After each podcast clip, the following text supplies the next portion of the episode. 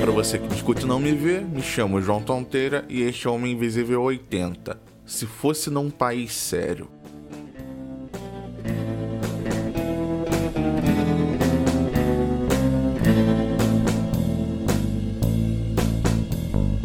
Você já deve ter escutado alguma vez se o Brasil fosse um país sério, isso, isso, isso aconteceria e alguém seria punido. Eu sempre comento isso com a minha esposa quando vejo que acontece alguma coisa e que acaba não tendo o resultado esperado, ainda mais se for na política. E eu não sei se você que me escuta tem essa mesma sensação, mas às vezes parece que algumas coisas passam impunes porque não existe uma legislação. Mas as leis existem e o que falta é a aplicação delas ou que elas não sejam seguidas só quando é conveniente. Por exemplo, se agora eu falar para você lembrar de algo incorreto, algo que te indignou, que foi corrupto, ou seja lá o que for, e que aparentemente ficou por isso mesmo, você não deve levar nem um minuto para lembrar de alguma coisa. Vamos pegar algo recente, por exemplo que fim levou à investigação dos 39 quilos de cocaína no avião presidencial. Eles pegaram um bode expiatório lá, que era o cara que estava levando, e ninguém mais falou nisso. Ou uma mais recente, os gastos no cartão corporativo do presidente, ou algo mais antigo e recorrente, com uma coisa que me irrita bastante, que são com classes que são corporativistas. É, vira e mexe, algum desembargador faz merda e se ele já tiver com uma idade que pode, o que acontece? Ele é punido? Não. Ele. Bom, é mais ou menos punido, né? Bom, uma grande punição. Ele é aposentado compulsoriamente, recebendo um bom dinheiro todo mês para isso. Você faz merda, você deveria de repente ser preso ou sofrer alguma sanção muito maior, mas o que acontece?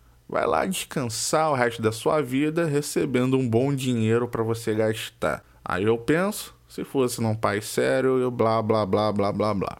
Mas voltando nas leis e suas taxas e tributos e etc, ou qualquer outra coisa que vem à sua cabeça agora.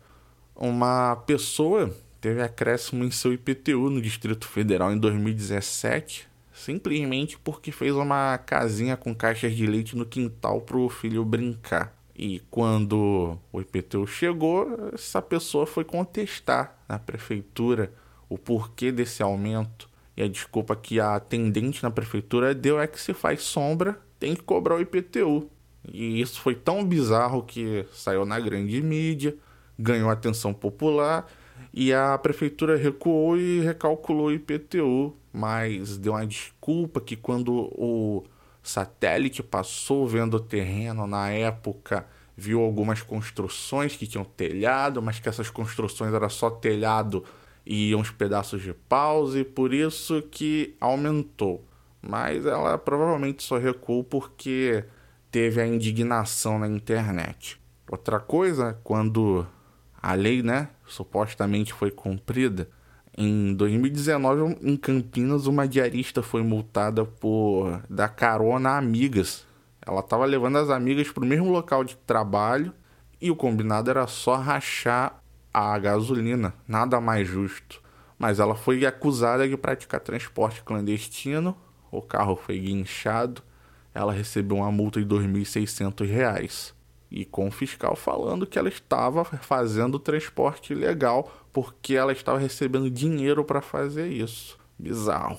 E para finalizar, bom, você tem um serviço que você paga por ele todo mês e o que você espera por ele é receber, ou receber e depois pagar. E aqui no Rio isso não acontece. O Rio tá um caos, a cidade tá um caos, o estado tá um caos. Então muita coisa tá errada. E aqui é recorrente que sempre vão ter regiões na cidade que o serviço de fornecimento de água vai ser uma porcaria. E agora já estamos no nosso segundo janeiro da famosa geosmina da água com cocô. Mas o que acontece? Tem bairros que não recebem água, que ficam 10, 20 dias sem receber água. E, bom, o que você pensa quando isso acontece? O consumidor vai ter alguma compensação ou algo do gênero, mas acontece o contrário. esse país sério em que a gente vive, que alguns vão dizer que aqui é muito sério, né? Nessa cidade séria, esse estado sério, eles cobram. Todo mês chega a continha lá da água, às vezes um valor exorbitante para uma pessoa que não teve um pingo de água saindo na torneira durante um mês inteiro, durante 20 dias, durante 15 dias, tanto faz. Aqui faz um calor do caralho, a gente precisa de água para tomar banho, precisa de água para cozinhar, precisa de água para tudo. E é um serviço bosta que é prestado aqui. Só que às vezes eu acho que aquela sensação que eu falei no começo do episódio de que as coisas ficam por isso mesmo, de repente é porque sei lá, perde a atenção da mídia ou perde a atenção popular. Às vezes as coisas estão sendo resolvidas e, por exemplo, eu nem vi. Posso ter falado um monte de bosta e ter feito você perder tempo. Mas conhecendo esse nosso país sério, provavelmente só ficou por isso mesmo e alguém está empurrando com a barriga ou aquela pastinha com o processo que a gente esperava que fosse resolvido ou a investigação, qualquer coisa do gênero, tá lá debaixo de mais um monte de coisa que não tem a mesma importância.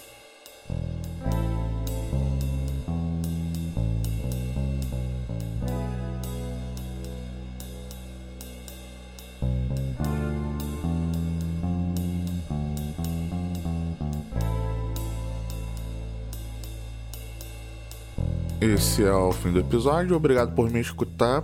E eu quero abrir um parêntese aqui. Aparentemente, depois que eu gravei esse episódio, saíram notícias sobre os 39 quilos de cocaína no avião presidencial.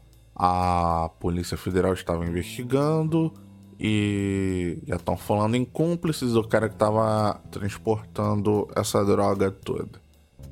Mas parece que não tem mais muita informação ou eles estão mantendo sigilo. Então é isso. E você encontra o Homem Invisível no Twitter e no Instagram em arroba castinvisível. Só me adicionar lá que eu adiciono de volta. No mais, um abraço.